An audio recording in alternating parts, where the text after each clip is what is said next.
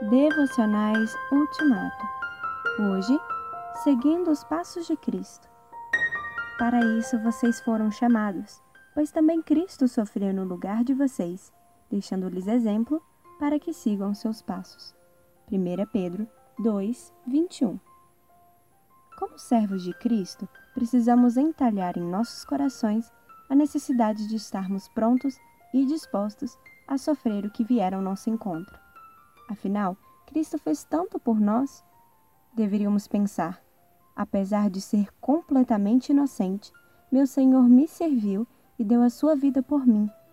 Por qual razão deveria recusar-me a servi-lo? Ele era inteiramente puro e sem pecado, mas se humilhou, derramou seu sangue e morreu, apagando meu pecado.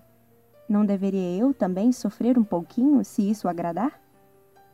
Quem pensa sobre a morte de Cristo sem se sentir tocado, deve ter sido feito de pedra. Pois se o mestre vai à frente e pisa no barro, é razoável que o seu servo o siga pisando no barro. Assim, Pedro diz: Para isso vocês foram chamados. Para isso o quê? Para aguentar o sofrimento como Cristo fez. Pedro está dizendo: se você deseja seguir a Cristo, não deve argumentar e reclamar quando for injustiçado você deve suportar e até perdoar. Lembre-se de que Cristo sofreu tudo por você, mesmo sendo completamente inocente. Ele não apelou para a justiça quando se deparou com os juízes.